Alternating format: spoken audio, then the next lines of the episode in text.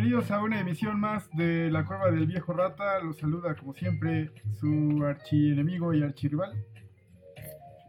Eh, en la mesa virtual me acompañan eh, los, eh, no sé, Ratatouille y... Bueno, no sé, ¿por qué no se presentan mejor?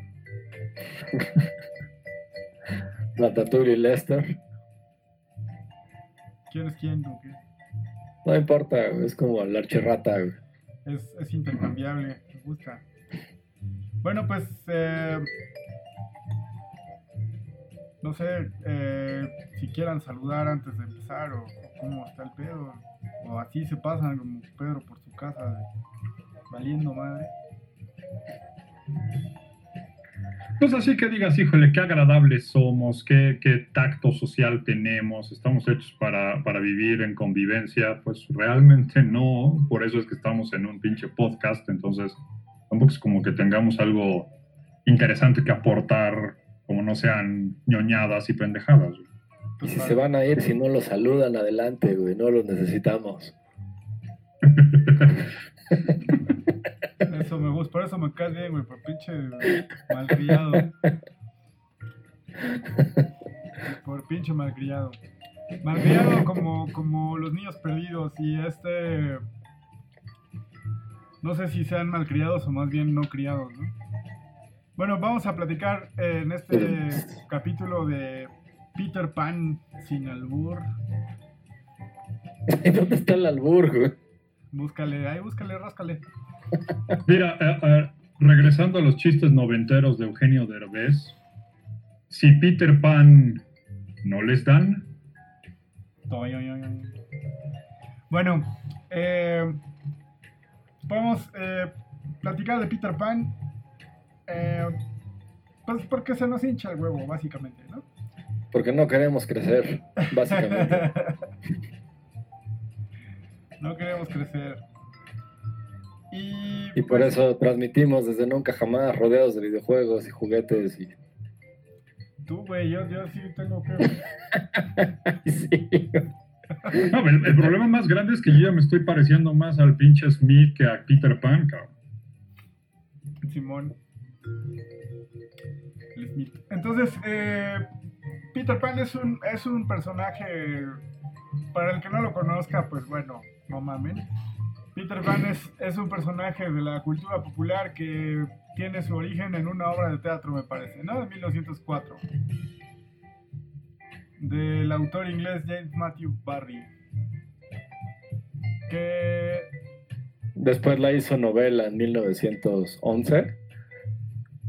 Y el personaje se popularizó más hasta 1953 con la versión de Disney. Bueno, Porque antes de eso solo había habido, creo que un par de musicales de Broadway y a lo mejor alguna película barata por ahí. Sí, la, el personaje es popular en, en Inglaterra, ¿no? O sea, ya era popular antes de la película de Disney. Ya es tan popular que tiene este, varias es- estatuas como dedicadas al personaje. Más que, a la- más que al escritor, hacen estatuas eh, conmemorando el personaje. Y pues... Bueno, ahora el, el- el tema justo es que el personaje, en, en general en la, en la cultura, pues ha sido un referente que incluso ya se, se populariza socialmente como un, como un prototipo, como un paradigma de, de una infantilización, o sea, de la persona o el niño que no quiere crecer, se le llama el síndrome de Peter Pan cuando un adulto eh, reniega de sus responsabilidades y quiere siempre tener una figura responsable que se haga cargo de, de, su manutención y de su cuidado para poder seguir. Pero esto sobre todo es importante porque pues recordemos que estamos hablando del cambio de siglo, ¿no? 1800 eh, termina, es cuando empiezan eh, pues la gran mayoría de las revoluciones en el mundo. Es, es cuando eh, la, la época victoriana está terminando Sí, ya la Primera Guerra Mundial ya... Y entonces estamos presentando una obra de teatro que después es una novela acerca de un niño que rompe con todos estos estereotipos, estos esquemas de la moral victoriana, del, del portarse bien, del tener buenos modales, del convivir en sociedad, del actuar como si estuvieras cenando con la reina. Y es un escuincle barbaján, caprichoso, berrinchudo, eh, llorica, que, hace dramas porque pues, no, no, se le pega la sombra. Y entonces representa toda esa parte también de la sociedad victoriana que no se permitía expresarse en, otros medios y por eso es que empieza a ganar tanta popularidad el personaje en sí mismo más allá de la historia. Sí, pues ahora que dices eso, es, está interesante verlo como la que representaría como una especie de angustia, ¿no? O sea, dices que es como una angustia ante pues ante el cambio como tan rápido y vertiginoso de, con la revolución industrial y hay una angustia y, una, y un deseo de, permanecer como estabas antes o sea, como de no ir hacia, hacia ese lugar hacia donde está yendo la, la sociedad inglesa, ¿no? Del, del... O sea, como... Sí, exacto. Sí, la, la que de... tenían las guerras también y, y, es cuando los niños crecían como demasiado rápido, ¿no? En este ambiente no, pues dejabas pues, de, de, guerra ser mundial. Dejabas de ser niño, ¿no? Porque... Sí, esa, esa idea de detener el tiempo de, de, nunca tener que dar ese siguiente paso de asumir la responsabilidad de tomar una decisión, sino que se mantuviera el statu quo tal cual y que no hubiera necesidad de, de avanzar. Sí, además, eh, que recuerdas la, la, las guerras, la, la franco-prusiana o la Primera Guerra Mundial.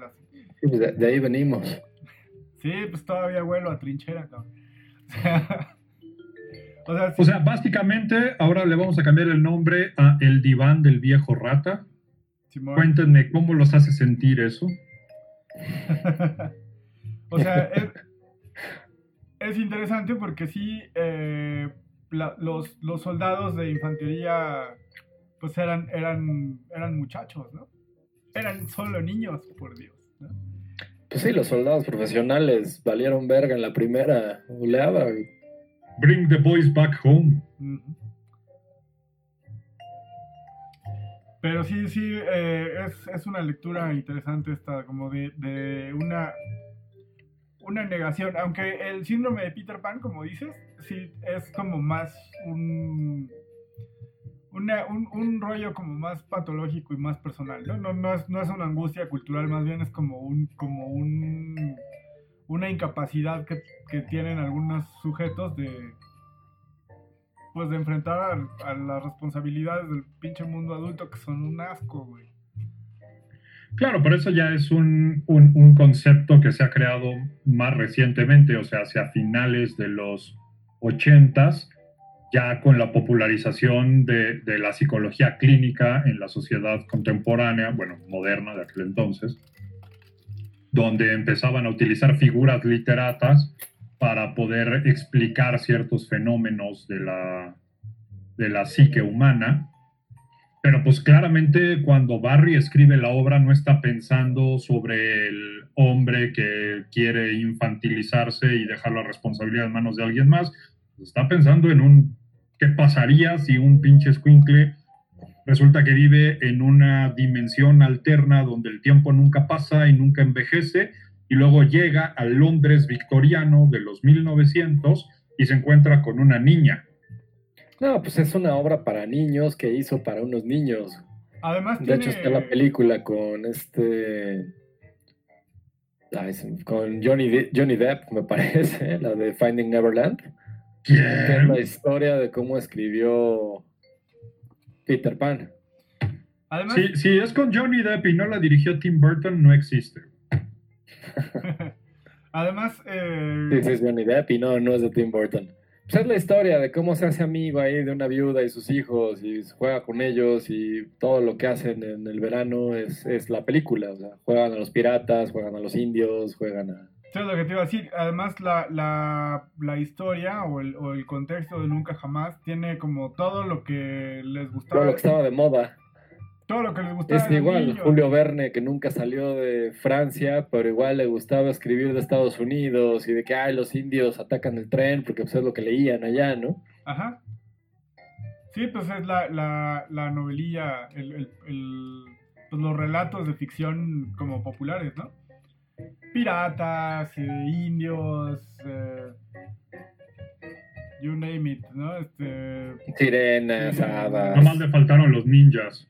ajá, si hubiera sido No en los estado 90, bueno. si, si lo hubiera escrito en los 90 hubieran salido ninjas, robots, asesinos, Mutantes.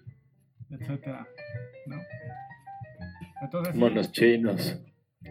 Lo que tiene, lo que tiene Peter Pan, eh, que no, que no es eh, fácil de encontrar en ningún relato, como yo estoy pensando en la película del 53, sí es del 53, ¿no?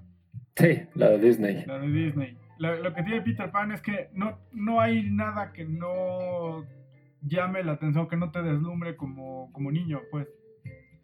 El cabrón vuela, trae, trae cuchillo, trae puñal, ¿no? O sea, este, No, sí, se la rifa con el cuchillito con Garfio que trae un sable sí, no, hay... hay- español del siglo XVIII. O sea, es...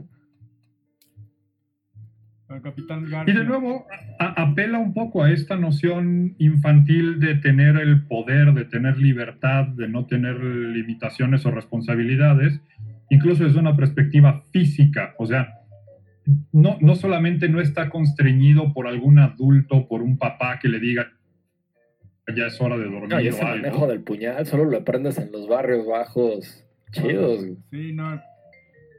Trae punta. Es no, como pero la además película de Magda siquiera- Cascos, güey, donde le dicen, pues serás muy verga para el capoeira, güey, pero pues no puedes contra alguien que creció en el barrio más bajo de Río de Janeiro. Pero, eh, digo, además, el, el tema es que le, le a- a- apela también a esta noción de que ya ni siquiera hay limitaciones físicas. O sea, Peter Pan vuela y es completamente flexible, no hay día y Canta como el noche. gallo.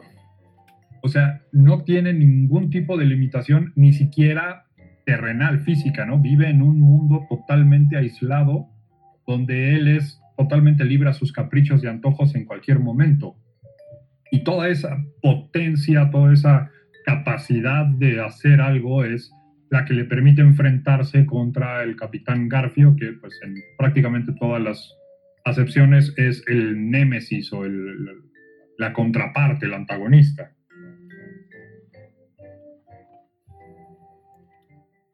También el Capitán Garfio junto, o sea, yo sí coloco la figura del Capitán Garfio junto a Darth Vader y otros villanos icónicos de la historia del, del, del cine, por lo menos. ¿no? Sí, porque así lo reconoces, o sea, aunque, aunque no sea el de Disney, tú pones un güey así con peluca china, el bigote, el saco rojo, la casaca roja, y dices, es Garfio. Ajá, bueno, sí, el Garfio en la mano, claro, y es...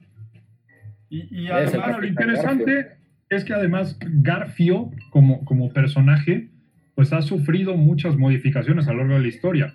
Originalmente, cuando le escribió Barry, tanto para la obra de teatro como para la novela, era un, sí un pirata, pero era un pirata sumamente refinado, de nuevo, seguía esta estética y este manerismo de la, de, de la era victoriana, donde hablaba en una muy buena forma, se comportaba de muy buena forma, era muy atractivo, hablaba de sus penetrantes ojos azules que solamente cambiaban de color cuando estaba a punto de matar a alguien y que se tornaban de un rojo brillante.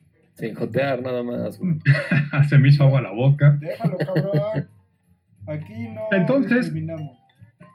El, el- el- el tema es que después, pues para, para salir de ese tipo de novela de, de principios de siglo y convertirlo en una historia mucho más contemporánea para los niños de los 50 en esta animación, pues se crea esta versión adicional del Capitán Garfio que ya lo vemos mucho más estrafalario, Sí, el villano de Disney, impactante. cobarde y hocicón, güey.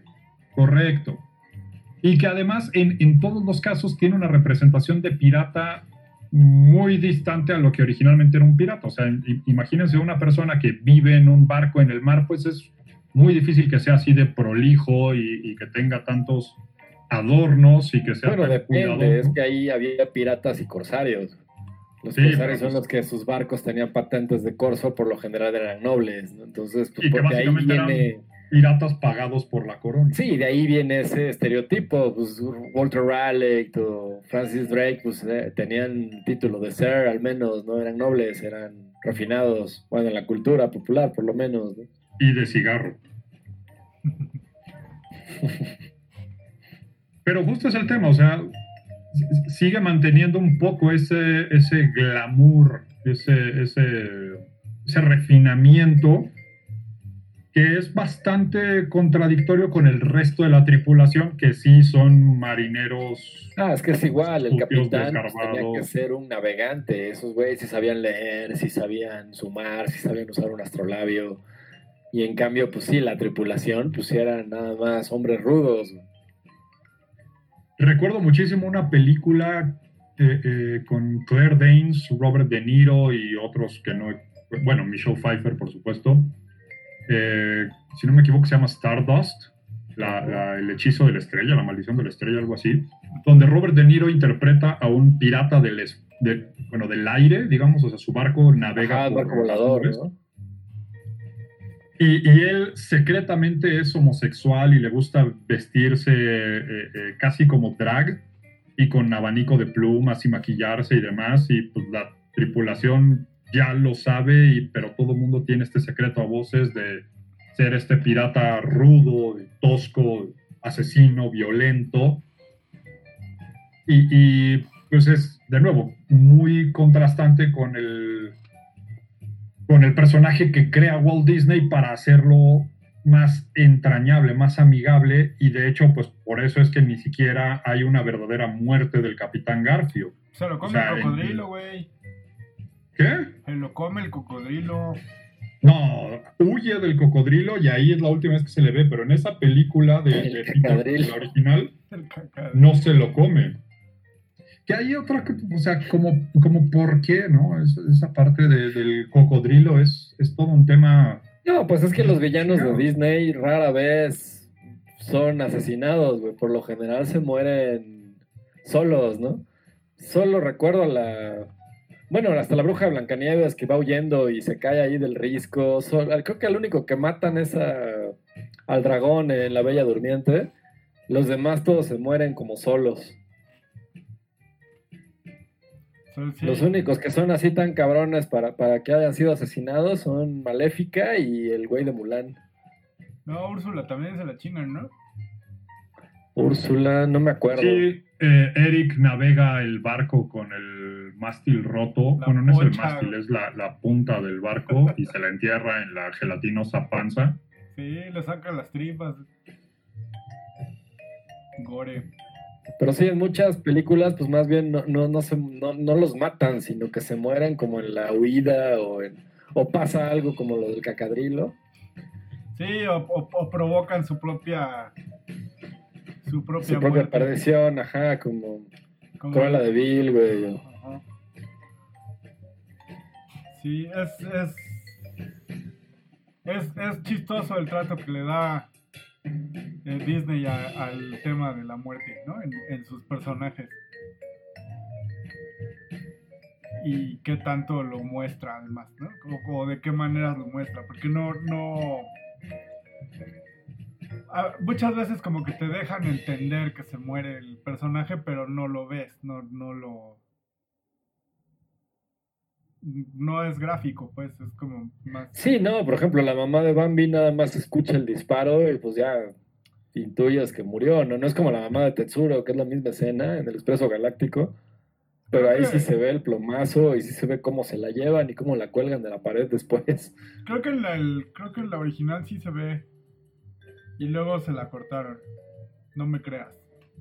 Tengo esa idea. ¿El Snyder Cut? Ajá, que, que es que esa, esa escena de la mamá de Bambi traumatizó así a una pinche generación completita. Y este y tengo entendido que, que la que nosotros vimos de, Bambi ya es ya es una versión como revisada donde ya le quitaron la sangre, ¿no? Bueno, es que Disney de los 50 sí era súper oscuro. O sea, eh, eh, películas como. ¿Cómo se llama esta del caldero? Oye, Blancanieves. Caldero mágico, pero es de los ochentas. Blancanieves nada más, güey. Los siete enanos que son. Sí, no, pero además, o sea, lo- la, la- el- la- la estilística, los gráficos de las películas son súper impactantes, ¿no? Lo, lo- el cuervo de Maléfica, la cara de la bruja, de, de la madrastra de Blancanieves cuando es anciana. Así son escenas muy impactantes. Y en, en Peter Pan, en la película, sí tratan la muerte, aunque de cierta forma. O sea, Pues casi se resbala con una cáscara de plátano que él mismo tiró y se lo come el cocodrilo y ya, ¿no? Ese es como el fin. Y luego está la, la segunda parte, aunque esa ya es como home video, ¿no? De Disney. No la vi, güey. Que no sé en qué año salió, pero ya es la segunda parte. De hecho, está en plena Segunda Guerra Mundial. Está el bombardeo de Londres y llega el barco de... Sí, pues como todo en Disney, visualmente está bien, lo demás está... Las películas, medio chafa. las películas de Disney que salieron en video son una mierda todas, güey. No, sí, las segundas y terceras partes sí, güey. Solo, solo Blancanieves, solo la Cenicienta 3, que ya está bien post-Matrix, que es una donde resulta que la madrastra le roba la varita mágica alada y regresa en el tiempo para evitar que Cenicienta se case con el príncipe, güey, y Cenicienta también regresa en el tiempo. O sea, es como entre Dark, Volver al Futuro y Matrix, güey. Sí, pero para pendejos, ¿no? A mí, Sí, claro, güey. a mí me gusta, a mí me gusta mucho la segunda parte de Blancanieves, donde los siete enanos están en los juicios de Nuremberg y los cuelgan. los cuelgan por culeros. por, por crímenes de lesa humanidad, güey. Por crímenes los contra la elfos. humanidad. Sí, por crímenes de guerra, güey. Hasta que eran los siete enanos que eran eh, Rommel, Himmler, Goering. Mengele. Sí, pues la segunda parte de, de Peter Pan, pues eso, llega el Capitán Garfio y secuestra, no me acuerdo si a la hija o a la nieta de Wendy. La hija. La hija, ajá, pues eso, ¿no? se empieza que está en la Segunda Guerra Mundial y pues ya sigue siendo el mismo personaje, el Capitán Garfio, que en la 1. Más chafa, de hecho. Sí, no, y le cambian eh, eh, al cocodrilo ahora por un pulpo. Sí, pero Pero- es más que secuela parece remake. Y ya es muy aguado. Es, es- otra vez es las tortugas karateca. Es como intentar crear una historia que parezca nueva, pero que siga la misma fórmula, nada más para Sí, intentar vender. Y eso nos lleva a 1991, donde Spielberg decidió que era una buena idea hacer una continuación de Peter Pan y meter a Robin Williams y a Julia Roberts. esa película sí es un, sí es un bodrio, ¿no? Pero es que es, o sea, es interesante porque es lo mismo que pasa con, con Schumacher y las de Batman. Tienes a un gran director del cual aquí todos somos fans y hemos hablado creo que en la mitad de los episodios por lo menos. De Schumacher. Pues, No, hombre, de Spielberg. Es güey. un buen director con un buen elenco, además. Sí, pues lo Sí, ambos. tiene es por eso es la comparativa, ¿no? Como Batman Forever. Que ese es un buen director y tienes a Val Kilmer, Tommy Lee Jones, güey, Jim Carrey, Nicole Kidman. Y es una mierda de película. No, mames, Y acá no, tienes, no, no a- acá mames. tienes a Steven Spielberg, Una mierda y tienes- Nolan, güey. a Robin Williams, Julia Roberts, que no es que sea buena actriz, pero pues era un Pues taquillera, por lo menos, güey. la Pretty Woman de los noventas, por supuesto. Ajá, exacto, güey. Bob Eh, Hoskins, güey. Tienes a, Tom Hos- a- a Bob Hoskins, a Dustin Hoffman, nada menos como el Capitán Garfio. Tienes a, a, pues, ahí varios eh, actorzuchos que nadie conoce, pero incluso tienes cameos súper interesantes. Hasta Gwyneth Paltrow sale, güey. Sale Gwyneth Paltrow. Eh, hay, hay- hay una escena en la que sale Glenn Close disfrazada de un pirata al que hace llorar Hook, el, el capitán Garfio, demostrando que Glenn Close puede ser cualquier personaje, incluso un pirata de sesenta y tantos años que llora porque el capitán Garfio lo confronta y, lo humilla públicamente. Y sale George Lucas dándole unos besos a Carrie Fisher. También demuestra que medio Hollywood le debía favores a Steven Spielberg para cuando. Sí, bueno, Spielberg siempre ha sido así, ¿no? Sus películas siempre han sido. Pues la película de Spielberg, ¿no? Así. Spielberg es un gran director, güey. Un gran director. Y, y la- claro que la ha cagado, güey. O sea, digo, encuentros cercanos del tercer tipo. Sí, Hook creo que es todavía la, la- está categorizada como la peor película de Spielberg. Sí, güey, sí, claro. Pues la tienes que cagar, güey. No Sí, puedes- porque, bueno, me acuerdo mucho de la escena casi al final donde matan a Rufio, que lo, le- lo atraviesa Garfio con la espada y llega Peter, lo abraza, y le dice, ah, me habría gustado tener un papá como tú, güey", y ya, sí, Rufio, y lo deja ahí tirado y se va con sus hijos, güey. Lo tira a la basura, cabrón. Ajá, Sí, y ese- pero- y ese papá, ¿y ese quién era? Ah, no sé, un pinche huérfano ahí que me seguía, güey.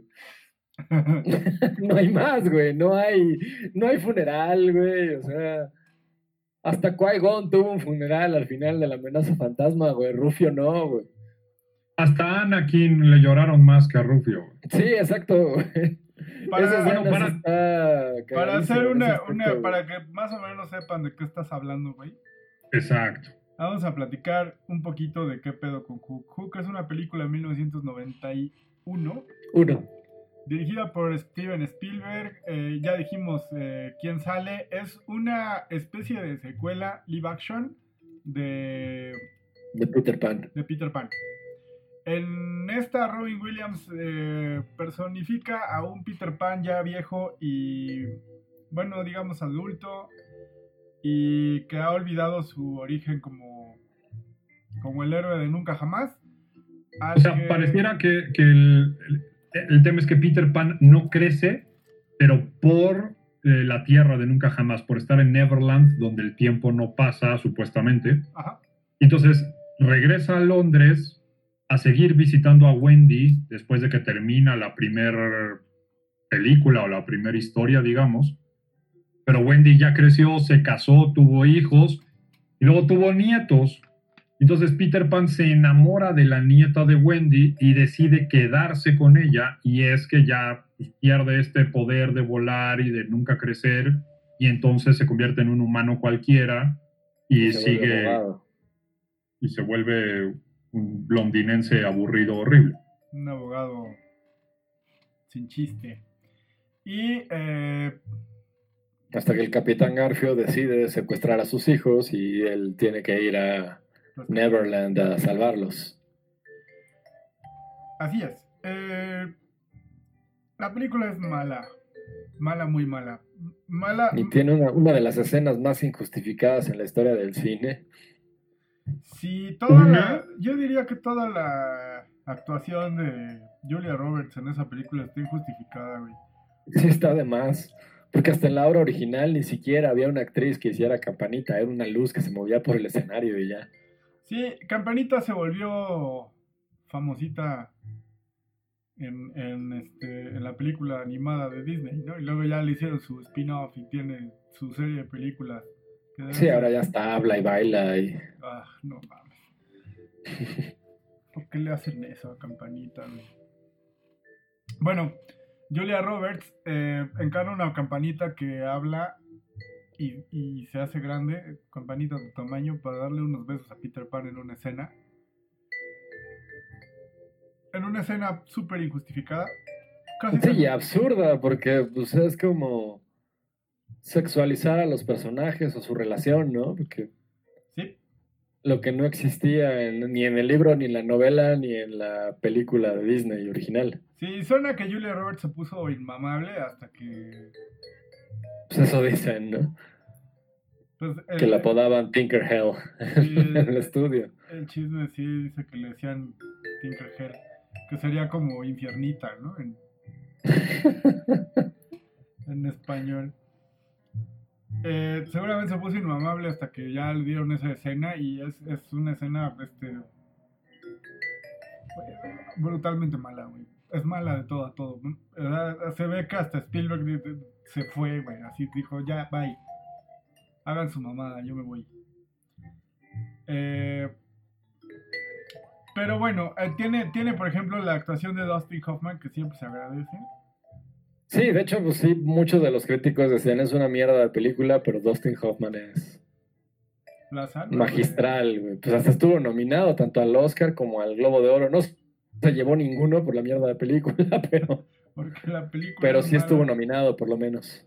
No, pues en Rotten Tomatoes, el, el- el sitio web de crítica, eh, tiene 29% de calificación de, de los críticos, pero 76% de calificación de la audiencia, de, de los seguidores. O sea, pareciera que, que es una muy mala película, pero que a la gente le sigue gustando porque pues, a la gente le gustan los tacos de garnacha con mugre de los dedos del taquero y no necesariamente buscan calidad, sino A la, gente, entretenimiento. a la gente le gusta comer caca, güey. Pero con salsa, güey. Una buena salsa salva un mal taco, aunque sea de caca. Sea. tu teoría de que si alguien abre su cajuela y, y empieza a vender caca, a los cinco minutos llegaré a un Godínez preguntando, mmm, ¿de a cómo la caquita? Y a los 10 llegaría un policía a querer sacarles un varo por estar vendiendo caca en la cajuela. El punto de la película es que, eh, pues, o sea, ocurren como muchas cosas a la vez, ¿no? Como que es, otra de esas películas que quiere hablar de todo y no habla de nada, pero además dentro de un contexto de, de la historia original de Peter Pan que no la respeta en ningún sentido. Y entonces tienes, por un lado, a un Peter Panning, que es la versión ya adulta, vieja, olvidada, cansada y sin ilusiones de lo que era Peter Pan. Luego tienes eh, eh, a un James Hook, el, capitán Garfio, que pues también ya está eh, cansado de, de la vida. Tienes a los niños perdidos, que pues estaban aún más perdidos después de que se fue Peter Pan. Y luego tienes también esta parte donde se involucra la paternidad y la, la imagen del padre, que pues pareciera que Robin Williams le, empezó a gustar eso porque es muy similar a la temática de la película Mrs. Doubtfire, o como en español le llamaron Papá por siempre, es esta idea del padre ausente que pues a través de que le partan su madre y de que pongan en riesgo la relación con sus hijos, descubre que siempre sí los quiere y que siempre sí puede hacer un esfuerzo para estar con ellos. Entonces, o sea, tienes a un Peter Pan que dejó de ser Peter Pan y que ahora pues entre todos tienen que ayudarle a recuperar esa inocencia y esa magia interna y recuperar esa especie de chispa y entonces ya pueda volver a volar y a cantar y ser el líder de los niños perdidos. Tienes a un capitán Garfio que se desgasta después de que Peter Pan ya no regresa porque entonces pues él mismo dice que ya no es divertido matar indios y ya no es divertido hacer la guerra contra los niños perdidos. Incluso se está quedando calvo y usa una peluca para no mostrar su calvicie. Y tienes a, pues los niños perdidos que cuando se va Peter Pan, pues requieren un nuevo liderazgo y entonces surge esta nueva figura del Rufio, que es una especie como de zorrillo punk. Y ahora los niños perdidos, ah, originalmente los niños perdidos eran cinco squinkles, todos disfrazados con una especie de pijama de animalito y vivían en un tronco abajo de la tierra ahí todos juntos. Bueno, en la O sea, eran, eran, eran niños furros. güey. En la de Disney. Y ahora los Eran niños chavos de la calle, chavos de la calle romantizados. Sí, porque además pues eran niños, o sea, la, la historia original, la justificación de los niños perdidos en la historia de Barry, o sea, del, del escritor, es que son niños que se escaparon de la carreola cuando la niñera no los estaba viendo y pues después de unas semanas, si los papás no los re- reclamaban, venían las hadas por ellos y se los llevaban a, a la tierra en nunca jamás. Pues no necesariamente que se me han escapado, creo que ese nada más era Peter Pan. güey. No, no, no, así o sea, lo los dice. demás eran huérfanos como tal. O sea, no. No, esa, esa es en la historia de Disney. Pero en el libro original de, de Barry sí son de los niños que se escaparon y que nunca los recuperaron. Por eso son los niños perdidos. Y, el, tema es que ahora pues ya los niños perdidos ya más bien son como una especie de comuna que vive en casas en los árboles y tienen ahí sus sistemas de transportación con poleas y patinetas ya surgieron nuevos niños perdidos y hay un gordito gracioso que, que rueda y hay un niño eh, negro tiernito que es el que rescata a Peter Pan de su adultez, amargadez, viejarratez. Y ya pierde todo el sentido de lo que originalmente eran estos niños perdidos que les encantaba hacer la guerra con los indios, los indios, los indios, que por supuesto tampoco salen los indios porque pues apropiación cultural y respeto a las... Porque ya los Sí. habían matado a todos, cabrón. Ya había llegado el coaster también, güey. ya los habían, ya, A Neverland, güey. ya los La caballería, güey. David Boone. Simón.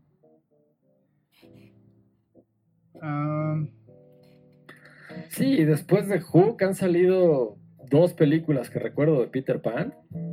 Una que salió, me parece, en 2001 o 2000 y algo, que, que el tema principal era de Coldplay, es lo más memorable de esa película. no mames. qué No porque fuera hueva. bueno, sino porque la pasaban en todos lados. Qué pinche hueva que te ¿Qué? recuerden por, porque, tu, porque tu tema sea de Coldplay, cabrón. Sí, cañón. Solo recuerdo a Jason Isaac, que era el, era el capitán Garfio y el papá de Wendy.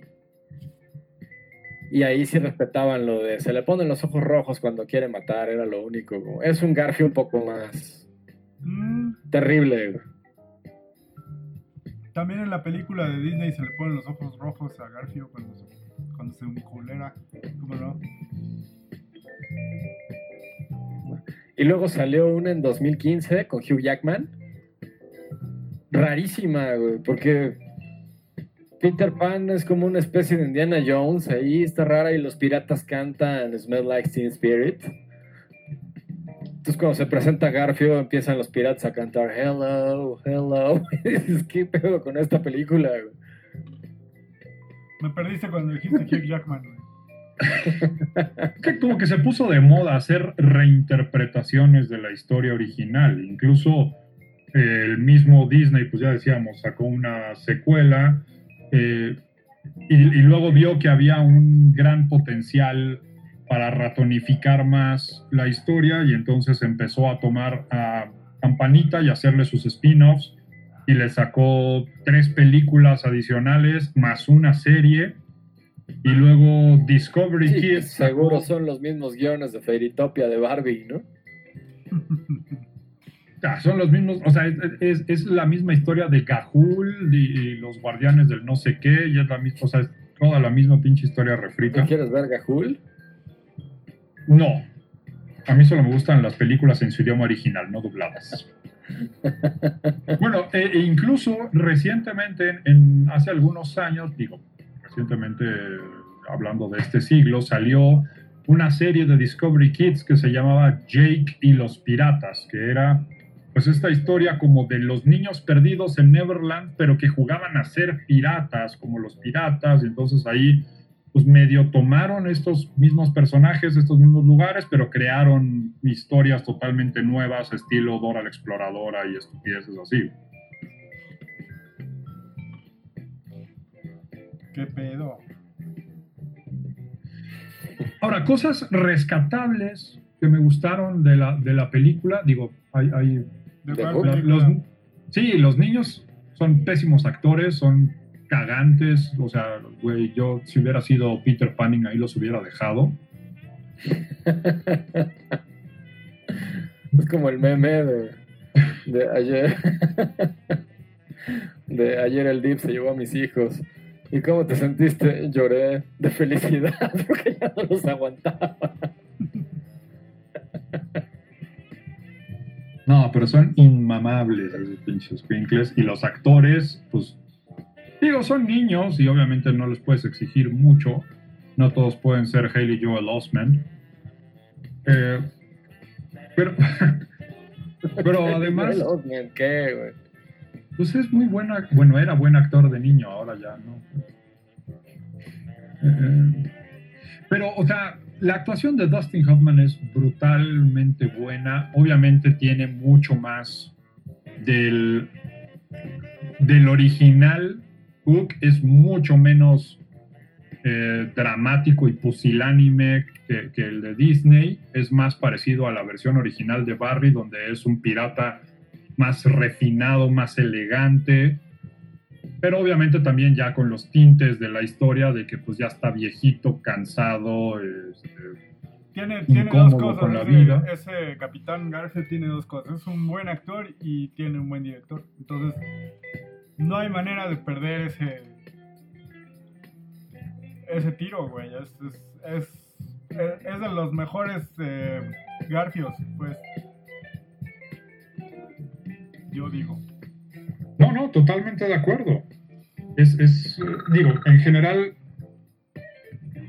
eh, el Garfio es un personaje interesante, pero el- la representación de, de Dustin Hoffman para mí es uno de los mejores que ha habido. Y segundo, eh, me, me gusta mucho la parte de la escenografía, o sea, cómo crearon todos estos escenarios que, si bien no son necesariamente fieles a la historia, porque pues ya mataron a No, todos. pero Spielberg es muy bueno en esa Sí, parte. no, pues, o sea, es como todo lo es- Jurassic Park que dijo no quiero CGI, quiero un pinche Todo lo dinosaurio de que verdad, es producción y cinematografía no tiene un pedo, güey. O sea, Spielberg Sí, no, el barco, hasta el, el de Braille, de que le puso dos no taras como es otro planeta, ¿no?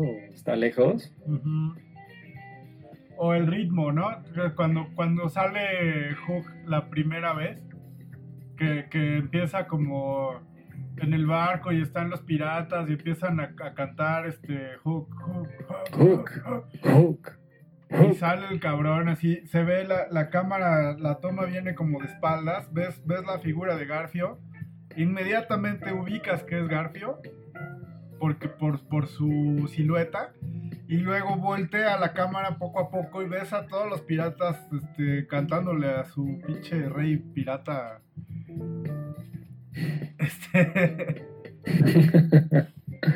No, es una escena impactante y el manejo de, de cámara, de, de fotografía es brutalmente bueno. y ves la cara de Dustin Hoffman y la cara y, y- y la cara de Dustin Hoffman no es la cara de un pirata cabrón, es la cara de, de- de un güey cagado. Entonces es, es, es perfecta esa secuencia. Esa secuencia. Lo demás, el, el problema con Hook es la historia, yo pienso. Como dices tú hace rato, o sea, sí es como que quiere abarcar demasiadas cosas y se le va, ¿no? O sea, ¿la película es para niños o es para adultos? Número uno. O sea, es para, es para toda la familia. Sí, güey, es para toda la familia, pero ¿a quién la vas a dirigir? Peter Pan de Disney de 1953 es una película de, las, de, las, de los largometrajes animados de Disney mejor hechos, así, mejor producidos. Es para, es para toda la familia, pero está dirigido a niños. A niños cabrón, o sea, a niños güeyes, o sea, a niños hombres, además. Si eres niña te puede gustar, si eres adulto te puede gustar, pero no es, pero, pero tiene un, tiene un público al que está dirigida. Y la película esta de 1990 y uno no sabe si está dirigida para los güeyes que crecieron viendo la película animada y, o para los güeyes que, que no o para los fans de. Robin Williams que solo quieren ver otra película de Día del Padre, ¿no? Para los fans de Robin Williams, para, para los, los...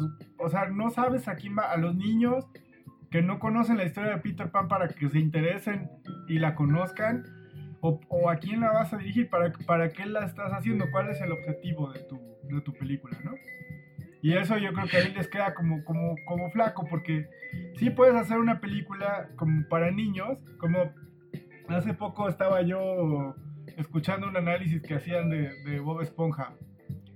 Y decían que, que gran parte como de su éxito es que tiene como tres tiene tres líneas, ¿no? Tiene tres textos. Tiene un, un texto que está dirigido a los niños, tiene un texto que está dirigido a los adultos y tiene todavía un tercer texto que pueden entender y disfrutar los niños y los adultos igualito. O sea, sí, claro que puedes hacer eso, pero sí necesitas tener un objetivo. O sea, Bob Esponja, por ejemplo, el objetivo pues es los niños, no, no es una caricatura para adultos. Eso no quiere decir que no puedas meter un texto para que los adultos la, pues, pues, no sé, un guiño, un, albur, una cosa así, ¿no? Y, y, que eso es lo que decíamos que hace súper bien el doblaje mexicano para las caricaturas que originalmente estaban enfocadas para niños, incluso de películas recientes. O sea, tú ves un Monsters Incorporated en español y como adulto te cagas de risa con el doblaje de, de Víctor Trujillo y de Andrés Bustamante. En inglés, pues no tiene ningún sentido. Sí, claro, y tiene, tiene, o sea, hay películas que tienen muy claro cuál es, por ejemplo, Shrek, que a mí personalmente no me fascina, pero, pero Shrek tiene eso, ¿no? Shrek es una película que está hecha para niños, para más para niños malos, es como la película anti-Disney. Pero. Sí, pues por eso son Mike Myers y Eddie Murphy. Pero tiene, tiene temas que a los niños les pasa así de largo y, te llega a ti como adulto y igual te cagas de risa. Y es una película que ves, que ves eh, bien si tienes 5 eh, años que si tienes este, 50. está chido. Y Hook, creo que le falla eso, le falla el tono, tiene un error de tono. no sabes para qué, o sea, no sabes qué chingados estás viendo. Sí, exacto, pues te digo, me quedó claro con la escena donde muere Rufio que justo después de la frase de, ah, me habría gustado tener un papá como tú y lo deja ahí, papá, me quiero ir a casa, sí, vámonos, se los lleva volando y el otro güey se queda ahí muerto en el piso. Sí, es que es ahí, ahí dices, ¿para qué mataste a Rufio, güey? Ajá, exacto, no le dieron ni un funeral glorioso, güey. ¿Para qué sexualizaste a Campanita? ¿Para qué mataste a Rufio? O sea, ¿querías hacer un Peter Pan más adulto? Puta, va, no, no se puede, güey. Peter Pan, eh, todo el chiste de Peter Pan es que es un pinche niño, güey. ¿Cómo vas a hacer un Peter Pan adulto? Bueno, va, pues arriesgate, hazlo, pero hazlo bien.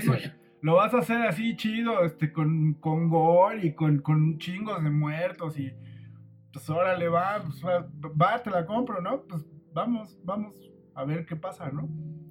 Pero luego es que... te vas a jotear, ¿no? Perdón, ¿no? Perdón. date, date. O sea, si, quieres hacerlo más adulto, más oscuro, más violento, más así, pues, pues órale, va, mata a Peter Pan, no hay pedo, hazlo, estoy de acuerdo, chingatelo. Pero si, si a la mitad del camino te vas, a, te vas a culear y vas a decir, ah, no, no mames, mejor lo hacemos así como medio violento, pero, pero para toda la familia.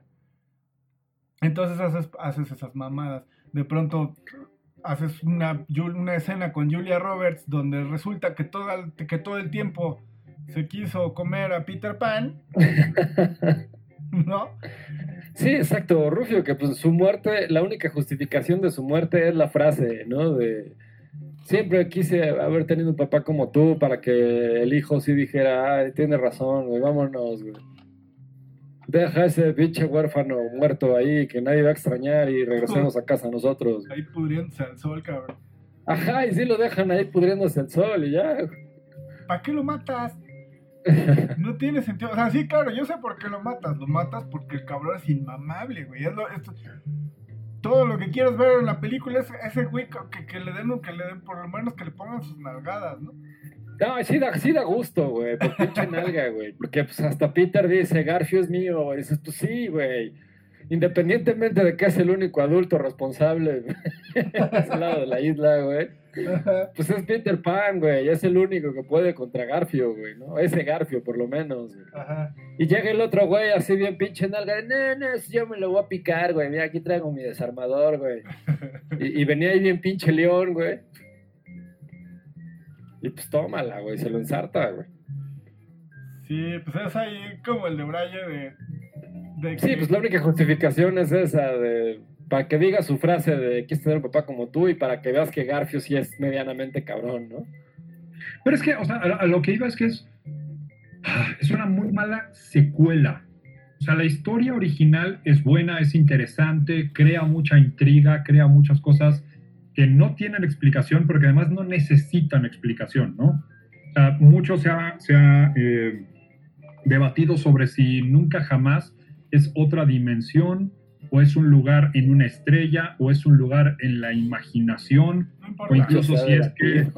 ¿Quién ha debatido eso, güey? Vale verga, güey. Desde 1904 a, este momento, vale verga, güey. Hay foros donde se debate incluso si es que acaso... ¿Qué foros, güey? es cierto, güey. Foros en internet, güey, eso no es... ¿Acaso el país de nunca jamás pudiera ser una representación de, del purgatorio para los niños? Ah, eso es pues, es lo mismo que decía pero pues hay gente que lo, que lo cree así, güey. Decirle gente es muy, muy generoso. el punto es que, eh, o sea, la única, o sea, insisto, mucha gente ha querido reinterpretar o darle una nueva explicación o, intentar como ahondar o complementar la historia. La única secuela oficial, autorizada, digamos, o canon, es un libro que se llama Peter Pan, en español le pusieron Peter Pan de rojo escarlata, en, inglés se llama Peter Pan in Scarlet, que es lo que pasa cuando Wendy pero es que si no es de Barry, no es oficial, No, no, no, pero es que los poseedores de los derechos originales de Peter Pan autorizaron esta novela de, ¿cómo se llama la autora? Déjame ver.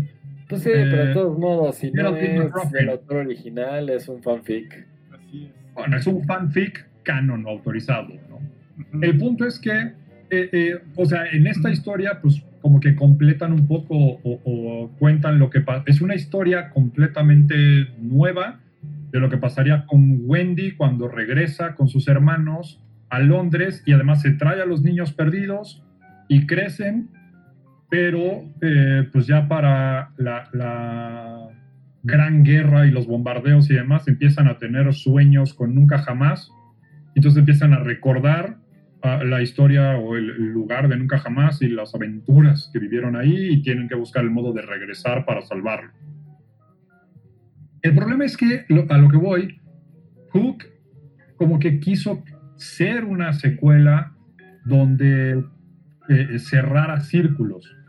Entonces, la historia original era, pues Peter Pan puede volar y está en una eterna lucha contra los piratas y contra los indios y están estos niños eternos que son los niños perdidos y pues el único círculo que se cierra en la historia original y en la película de Disney es que Wendy y sus hermanos regresan a Londres y hasta ahí. Todo lo demás sigue en ese mismo eh, balance o en ese mismo punto de equilibrio de que siempre están en constante guerra unos contra los otros. Y entonces dice, bueno, ¿y qué pasa si le damos una historia a Peter Pan y que crezca y que madure como persona y que ya llegue a, un, una catarsis como adulto. ¿Y qué pasa si ahora le damos una catarsis a Garfio y que ya por fin se muera y se lo come el cocodrilo, aunque ya sea un cocodrilo disecado ahí como una torre del reloj? ¿Y qué pasa si le damos una catarsis a Campanita y que pues siempre haya querido con Peter Pan, pero además pues ya termine con esa tensión sexual que habría entre ellos y le damos un cierre a los niños perdidos de cómo continúan ellos su historia sin Peter Pan. Pero pues es que realmente son cierres que no son necesarios en, ninguna, en ningún sentido. O sea, no necesitábamos saber qué pasaba después con Peter Pan, ni qué pasa con los niños perdidos, ni que se muriera Garfio, ni que Campanita por fin expresara su tensión sexual y se resolviera son, son partes de las historias que no tienen sentido y que está bien que no tengan sentido y que entonces al intentar, o sea, el, el guion es, es, original de un pato que se llama Jim Hart, que lo escribió desde los 80s y estuvo 10 años rebotando hasta que Amblin eh, eh, tomó el proyecto con Steven Spielberg para producirla y dirigirla. Pero pues fueron 10 años de que nadie quiso hacer esa porquería porque realmente la historia no tenía ningún sentido, resolvía cosas que no necesitaban solución. Sí, y, y tiene un, una pinche falla horrible en el tono, no sabes si es una película adulta o es una película juvenil o es una película para quién o qué, o sea, no... no, no- Sí, pues, termina siendo una película más de Día del Padre de Robin Williams. Pero, o sea, es... es eh, sí, eso. o sea, como que, quiere ser atrevida, pero no se atreve a ser atrevida. Es cagado. No, no, no quieren chingarse completamente el mito de Peter Pan, ¿no? Porque es un mito, ya. Mito moderno, ¿no? No, no, no se lo quieren chingar. Entonces, si no tienes, si no tienes los tamaños para chingarte un mito, pues no, no lo intentes, güey, porque quedas mal, quedas mal. Ahí el pedo no es de Steven Spielberg, ¿no? Porque cinematográficamente la película está bien. El pedo es el guion, el guion está hecho con las patas, no, no, no. No sé, pero bueno, sí tuvo un éxito mediano, hasta hubo una línea de juguetes. eh, juguetes con, con, con personajes que nunca salieron en la película. Como Peter Pan, Peter Pan Sí, pirata. como el Garfio que se hace grande, o el Garfio este del traje morado que traía la espada oculta. Simón, el Rufio, para que, pa' que juegues al que se muere ahí. el güey. Y que es un dato que- curioso, el actor que hace de Rufio es el que hace la voz de Zuko en Avatar. Ah, mira. Ya me cayó bien, güey. O sea, solo era inmamable el personaje de Rufio, pero el actor ya me cayó bien. Sí.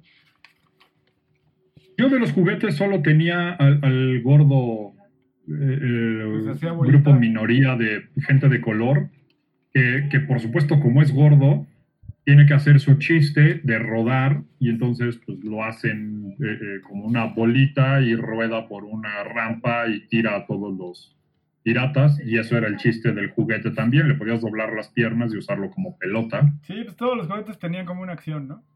Peter Pan- Sí, estaba el Peter Pan que volaba, el Peter Pan que tenía acción de espada, que nada más daba vueltecita, güey, como si le apretaba las patas. Y había dos Garfios, el que tenía la espada oculta y el que se hacía grandote, güey.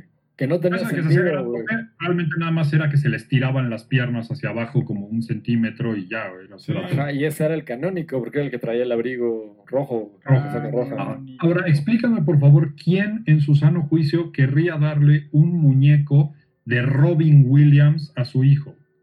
Yo lo tenía- tuve, yo tenía- lo tengo por ahí. Claro, era, era, me gustaba mucho el, el Peter Pan pirata que estaba vestido como de, de negro. y- Ajá, que tenía un chaleco negro y Y un- pantalones como de cuero. Y, y ese era el chido. De hecho, yo escogí ese porque es el que traía la espada. Porque una- el que tenía el traje verde normal es el que nada más volaba, pero no traía armas. Sí, y una Y había una roja. espada que, que hacía sonidos y prendía Ajá. así Sí, como la la- ah, esa es la misma que sacan en cada película de Disney. güey. Sí, Esa es la misma de Jack Sparrow, solo que rebrandeada. güey. es la misma que nunca he podido tener porque pobreza, güey. Yo ahí la tengo. Sí, Me da sad. sí, esas que... No, la de Peter Pan no, nunca la tuve. La de Jack Sparrow sí. Qué puto asco. Eh, bueno, eh, ¿algún, ¿algún extra que quieran añadir al extenso catálogo de material sobre Peter Pan? Estaban las, las animaciones, el, el- yo me acuerdo de un anime que se llamaba así, Peter Pan, donde el güey era como que tenía igual un gorro como tipo campesino chino y la nariz de triangulito. Sí, que era como una especie de, de Straw Hat, ¿no? Como de Monkey D. Luffy. Ajá. Sí, como de... a- a- les gusta mucho a los japoneses eh, dibujar a sus vagos con, con sombreros así. Me acuerdo del, del anime de Tom Sawyer y Huck- Ah, sí. Huckleberry tenía, tenía su sombrero de paja también. Sí. Sí, sí, recuerdo eso. Había otra de Peter Pan también, gringa, animación gringa, que se llama Peter Pan y los piratas. Ah, la recuerdo de brayada, pero seguro si la vuelvo a ver ahorita voy a decir que qué basura. Es probable. El juego de Nintendo de 8 bits era bueno. De hecho, el de Hook de 16 bits tampoco estaba mal, estaba bien, bastante bien hecho. Nunca jugué el juego de Hook. Fíjate, y, y sí, cuando salió en el cine, voy a decir que odié las escenas de Julia Roberts, pero, pero la película no me molestó tanto. Pues es que como niño, pues tenías que 10 años, un poco menos de 10 años, pues estaba bien, o sea, pues salías del cine y qué decías. De hecho, afuera del cine vendían cosas y pues, te comprabas la espada y el garfio o el kit de pirata que te vendían afuera, pues tenía todo lo que te podría gustar, güey, espadazos, Y ya, piratas, güey. Pues ya, güey, con eso, güey. ya con eso. Eh, no sé, videojuegos. No, yo no, yo no jugué ninguno de Peter Pan. Tú dices que estaban buenos, ¿no? El de Hook estaba bueno, el de Super, Super Nintendo. Va. Bueno, conclusiones. Conclusiones. Es una buena película de camión. Hook. Ah, o sea, solamente si en el camión le puedes adelantar, güey, o, o es así como a Cuernavaca, que es un, un recorrido de una hora y cacho, y entonces ni le vas a poner atención. Yo recomiendo mucho la, la animación de Walt Disney de 1953. Creo que es una de las Sí, esa es imperdible. animadas jamás hechas. Sí, es un clásico. Sí, sí. Eviten, por favor, las, las secuelas. Todas las secuelas en video de Disney son asquerosas. El regreso de Jafar es asquerosa, güey. Este, el, Sí, el- la Cenicienta 2 y 3, la Sirenita 2 y 3, que la Sirenita 2 y la Cenicienta 2 exactamente la misma historia. No lo haga, compa. Es, es, es que esa pinche obsesión que tiene Walt Disney con, con hacer secuelas y remakes de sus películas, ya, hijo, ya supéralo. La, lo hiciste, lo hiciste bien hace 50 años, güey. Ya, güey, ya. Ya párenle a los live actions también, ya, por favor, cabrón. No, sí, ya, güey. Que de eso en los Pues live es- action japoneses no hay mucha diferencia, güey. No, no, no. Oye, oye, Netflix ha destruido muy bien varias grandes eh, eh, series de anime. O sea, ha sido un hitazo en Japón. Lo que pasa es que son para mercado japonés y pues te los pone porque están en su catálogo, pero le va, a Netflix le vale madre si a ti te gusta o no, mientras los japoneses les guste. Porque a ellos les encanta, güey. O sea, para ellos ver a los hermanos Eldridge ahí dos pinches japoneses con los pelos parados y amarillos, güey, pues les mama, güey, por alguna extraña razón, güey. Y un, y un L negro, güey, en Death Note. Sí, empecé a ver la de Attack on Titan y es de, güey, pues sí, se supone que todos son europeos, güey, ¿no? La única japonesa es mi casa, güey. Eren Jagger y Armin, pues son europeos, güey. ¿Por qué aquí ponen a tres japoneses? no tiene sentido, güey. Me das un chingo de asco, güey. ¿Yo? ¿Por qué, Sí, güey? no, no sé, güey. No te puedo decir. No te puedo decir. Entonces, eh, pues sí. O sea, el, el- el tema básico es que seguimos en una crisis de, de escritores desde aparentemente la huelga de finales de los 80, principios de los 90 el y que luego tuvo un, un resurgimiento de huelga de escritores eh, eh, este siglo. Pero pues eh, básicamente se trata de que ahora los escritores se dedican a desenterrar otras historias y a ver cómo las reinterpretan o las toman literalmente y nada más las ejecutan de una nueva forma. Y pues ya no, no hay historias nuevas, solo hay secuelas o reinterpretaciones o la misma historia pero presentada en live action o en otro tipo de animación, en CGI. Sí, hace Y- varios años, no me acuerdo qué medio había publicado una gráfica justo de cuántas producciones ya eran originales y cuántas eran remakes, reboots o secuelas. Y sí, las producciones originales cada vez son menos. Bueno, en la historia del cine, desde sus inicios, es. eh, siempre ha existido el remake, o sea. Y, y es, es un. eh, de hecho, el cine pues es un medio que, que empezó haciendo como remakes de obras No, pues hasta el teatro. pues ya ves, no sé. Hay este, el Fausto de Goethe es un remake del de Marlowe. El problema es que si no, si no vas a aportarle nada nuevo o algo diferente a la historia, pues no, no está justificado un remake. Aquí el problema con Disney es que eh, sus aportaciones o sus Sí, cambios. solo es rehacer la película, disque para una nueva generación y meter a Emma Watson y decir, ah, te voy a vender la misma película. Pero no, pero no. Bueno, no sé, no, no, no me parece que, que realmente hagan algo con la historia original que ya tienen, ¿no? O sea, tienes eh, La Bella y la Bestia de Disney, la del, que es creo que la- de las últimas películas que hicieron en animación tradicional. Ajá. Y aparte creo que es de las primeras películas que se ganó Oscar a Mejor Película Animada o algo así. Pues creo que sí fue de las últimas, tradicionales totalmente, porque luego ya Pocahontas ya tenía... Ya tenía... No, No, el Rey, el Rey León creo que fue la última tradicional, porque se tardaron igual como 5 o 6 años haciéndola. Bueno, el chiste es que está, está La Bella y la Bestia y luego tienes el remake y en el remake de La Bella y la Bestia pues no, no cambian la historia en realidad, nada más le meten cosas, le meten guiños, le meten easter eggs a discusiones pendejas de, Twitter. Twitter es el pinche basurero de la humanidad, no lo puedes tomar en serio, no lo puedes tomar en serio para hacer una puta película. Entonces agarras las, las, las discusiones del, basurero de la humanidad y les metes así como, guiños, ¿no? Entonces ahora se supone que la bella Belle es este feminista.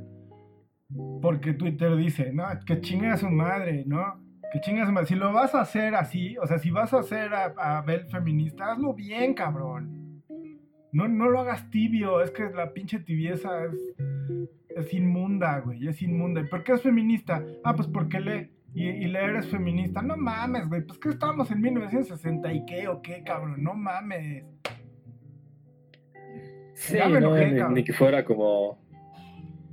Y entonces está, Como- no, entonces tiene, tienes como la escena feminista, ¿no? Porque está Belle leyendo y sale un francés y, y le dice, ah, qué asco que las mujeres lean ahora, ¿no?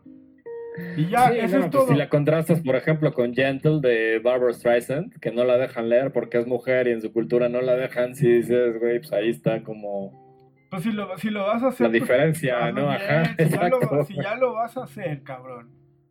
O sea, si ya, si, si ya vas a hacer este. Vas a hacer un- una. va- Pues cambia la historia. eh, Este, tuércela, haz lo que sea. Pues son tus Sí, personajes. exacto, o el, o el beso gay, ¿no? Que sale ahí en un cameo súper pequeño. Que, que no. Que hicieron, que hicieron gay al patiño de Gastón y es como, Sí. pues lo hubieran hecho bien, ¿no? Pues abiertamente. Ajá, Le le- Fou, ¿por, qué no. ¿por qué no lo hicieron abiertamente, no? O sea, No, pero no lo hicieron. Lo, ¿por qué solo como un guiño haciendo un cameo al final, no? lo hicieron. Lo hicieron como. Que tenía un crush con Gastón. Pero no, pero no es una. No es este. No lo hicieron bien. O sea, no, no. Sí, no lo hicieron bien, exacto, porque al final nada más está ahí como que se va a dar un beso con otro güey. Lo dejaron Pero como no es como- no se atrevieron, no se atrevieron a hacerlo. Pues, güey, Sí, exacto, no se atrevieron a meterlo bien, así querer representar a, a alguien o con sea, a una mí preferencia sexual diferente, pues mételo bien, pues qué tiene, ¿no? Pues me parece, me parece una, una jalada que, que, que, que se cree, que, que crean que, que, que les compro que son una, una casa productora este atrevida Familiar. y no, atrevida, o sea, como, como que toma, Progresista. que toma riesgos o que, o que subvierte narrativas. Yo no les compro eso, güey, por, porque metan una este, sirenita afrodescendiente, ¿no? No, güey, eso no, eso no te hace cabrón. hazlo- haz- o sea, quieres hablar como de, de, de a de veras, de- de- del pedo que hay, de, este, de racismo y de discriminación y de, pues no, no, así no se hace, güey. O sea, sí, ¿no? Pues es que es lo mismo que hicieron con Aladino, que es la, la última de las que le pusieron en la madre, y que justo el mismo Robin Williams era quien le daba voz El al genio. genio. en la versión original de Disney, en la animación, que es una gran, eh, eh, por lo menos la, la- la actuación de voz de Robin Williams es enorme en esa película. pues el genio está... el genio está bien, pues es Will Smith, y hasta eso sí lo hizo diferente. El genio No es un está... el remake genio de, de Aladdin, Robin o Williams, sea, el es, genio de es Will Smith siendo Will Smith. Qué puta hueva, güey. Me da un chingo de hueva Will Smith, güey. Pero el, el genio de, de Aladdin original, el personaje está, está creado pensando en Robin Williams. Los animadores se basaron en un eh, show de stand-up de Robin Williams para, para hacer el pitch de animación, para hacer el, el reel de, del genio, para inventarlo. Todos sus gestos, todos. O sea, primero lo inventaron y luego se lo llevaron a Robin Williams para ver si le parecía. Afortunadamente le gustó y aceptó porque si no, pues se hubieran quedado bailando. El punto es que en, en la película, digo, que metieran a un, a un afrodescendiente, un afroamericano, pues es lo de menos, porque es un personaje ficticio. Entonces podría haber sido negro o marciano y da lo mismo. Bueno, lo Pero- cabrón es que es un esclavo. Es el esclavo de Sí. la lámpara. Pero tampoco es que haga mucho movimiento por cambiar la esclavitud. O sea, mantuvieron como muchas cosas de la historia original, incluso le metieron ahí un ligero giro donde la princesa Jazmín, pues ahora lo que quiere realmente no es poder elegir a su pretendiente por amor. Ah, es que la escuchen. Sí, ahora lo que quiere es pues que, la, que ella tener una voz política y eventualmente ser quien dirija el país y ser la heredera de- del, del trono, del poder en Agrabah. Ajá. Y le metieron su canción super girl power feminista de, de quiero ser escuchada, Ajá. que está bien, pero de nuevo, pues arriesgate, vete al extremo y di, pues ahora en esta nueva versión, eh, Yasmín manda a la chingada a Aladdin porque dice, güey, yo no necesito a una rata miserable de la calle que quiera eh, mentir y tener un genio de su lado para exacto, convencerme o sea, de que si es vas un a- príncipe. Si vas a retorcer la historia, si la vas a, si la vas a modificar, pues ya modifícala bien. O sea, ¿para qué quieres? O sea, la historia de Es la como la versión manga donde se partían la madre el genio, el genio del anillo y el genio de la lámpara, güey. préstame atención cuando hable. güey. O sea, el, el, el- O sea, si, si tienes ahí el, el- el pedo este de la sirenita y, y- y si es este afrodescendiente o no, no importa si, la, si sigue siendo la misma pinche y si le metes diálogos de, de, de- de mucho progresismo y mucho feminismo, no, no importa si sigue siendo la misma pinche historia de la morra meca, güey, que va y se corta la lengua, cabrón, para, que, para, para gustarle al, al príncipe, no mames, güey. Sigue siendo el mismo pinche pedo, güey, ¿no? Sí, lo resolvían mejor animes. Esos donde a mí era mujer y, Simón. Por Bueno. ejemplo, o los o el, o el de Aladdin, güey, donde se parten la madre los genios, también era de, mames, qué chido, güey. Güeyes sí No, incluso. ¿quieres, ¿quieres aventarte una reinterpretación de... Tom De la Sawyer, güey, en el, anime, en el anime sí mataban al indio. Sí, se Sí lo cuelgan y sí, tienen pesadillas con el indio Joe, güey. Se le ven acá las patas colgando, balanceando en un columpio macabro.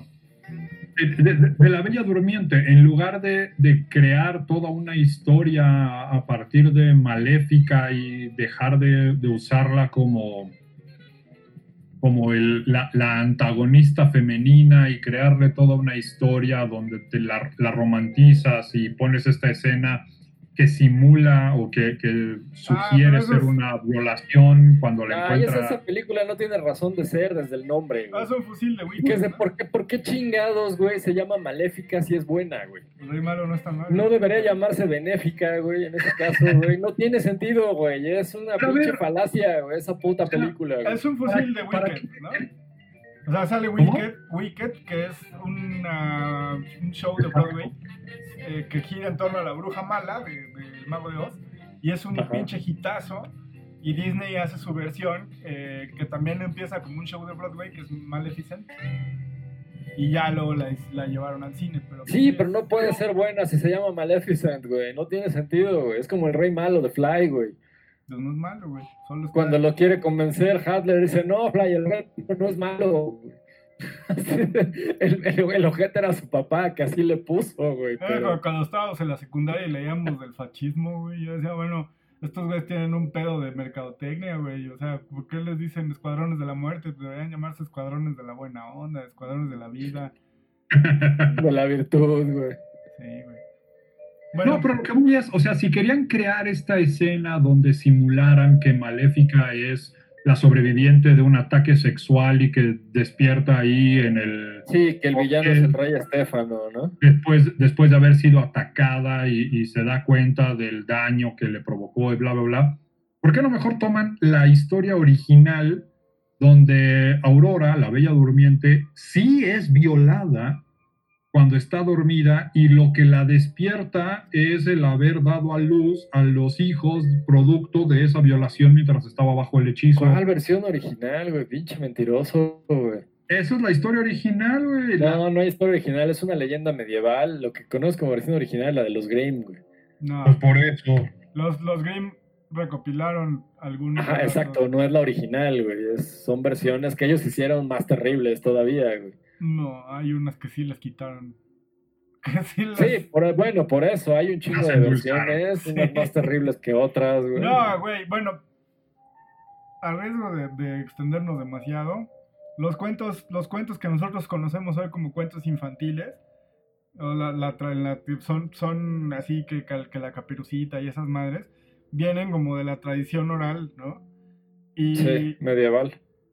y hay, y el pedo con la, con los cuentos es que son lecciones para los niños. Y cuando, y cuando el pedo es que si te vas, si te alejas de la aldea, te puede, te puedes morir porque te pueden agarrar unos, unos güeyes y te llevan y te venden a los piratas, o te pueden matar para quitarte los zapatos. O sea, cuando el pedo es como. Cuando el, cuando el entorno es tan hostil, las lecciones tienen que ser súper duras, tienen que ser crudas, tienen que ser cabronas para Sí. espantarte. O sea, porque no nada Sí, más pues es. Caperucita hay varias versiones. La, la, la más famosa es la de Perrault, pues, que es la light porque ya es más actual, ¿no? Pero las, Pero sí se la comen. las pues. más antiguas es donde o sí se la comen o el, el leñador se lo chinga. O sea, sí, sí hay ahí, como dices, una lección. O sea, el final feliz para los cuentos infantiles es un pedo más, más contemporáneo, güey. Si tú lees Pinocho, tú lees los, pues tú lees los cuentos que nosotros conocemos como infantiles, los, los como que sus versiones. No, pues nada más Hans Christian Andersen, güey, puta, todos sus cuentos son culerísimos, güey. La Sí. niña esta de las zapatillas que se las tienen que le tienen que cortar las patas, güey. La niña de los cerillos, güey, que se muere porque la abuela la manda ahí a venderlos. No, pues simplemente agárrate el Disney de, de- perdón, el, el jorobado de Notre Dame de Disney, donde es feliz y se hace amigo de Esmeralda. ah, y. Febo sí se casa con, con Esmeralda al final, ¿no? No la no la bota embarazada, güey, como en la Sí, original. la historia original de Víctor Hugo es totalmente diferente y gracias a, a la ratonificación de la historia pudieron crear la pinche secuela que también es una porquería. Yo no la he visto. Ah, está mejor la versión esa pirata donde al final la Esmeralda al final sí se queda el- con Esmeralda, ¿no? Esa estaba bien loca, que dice, no, sí, ya descubrí que tú sí me amas, se van juntos Ya a ir al descubrí, bosque. ya descubrí por qué. Que lo, que lo que traes en el lomo no es joroba, mijo. Ni lonja, güey. Vámonos. Ah, bueno. Bueno, eh, pues nada. Eh, no sé, ahora sí vamos a terminar con este capítulo. Y pues eh, crezcan, güeyes, no, no, no pasa nada. Yo nunca voy a crecer. A ver en la cárcel, mijo. Bueno, nada más que, eh, rescatar que, que uno de los eh, actores, bueno, actor, uno de los artistas que más hizo famosa la historia de Peter Pan y, y el mismo concepto de Neverland eh, fue Michael Jackson, Ah, a quien en muchas ocasiones se le comparó con el mismo personaje de Peter Pan como este niño que no quería crecer Ajá. y él tenía un rancho en California al que le nombró Neverland y donde pues quería tener esta especie de hospicio para niños perdidos y donde en algún momento se suponía que estaba usándolo para atraer niños y abusar de ellos y más recientemente se ha dicho que en realidad los estaba salvando de sus ambientes abusivos y los estaba protegiendo, Claro. pero pues Sí, sí, seguro. Deberíamos ¿Has visto hacer- ese capítulo de South Park? Donde llega South Park y dice, es que yo nada más quiero jugar, pero los adultos son mal pensados. Deberíamos hacer un capítulo de Michael Jackson. Estaría bueno. Pero del Michael Jackson, de los Jackson 5, del Michael Jackson negro o del Michael Pues es Jackson. el mismo, güey. Pinche racista. güey. No, no. Sí, pues hay que hacer un capítulo de Michael Jackson. Bamba. Pues hasta nunca, digo. Hasta nunca jamás. hasta nunca.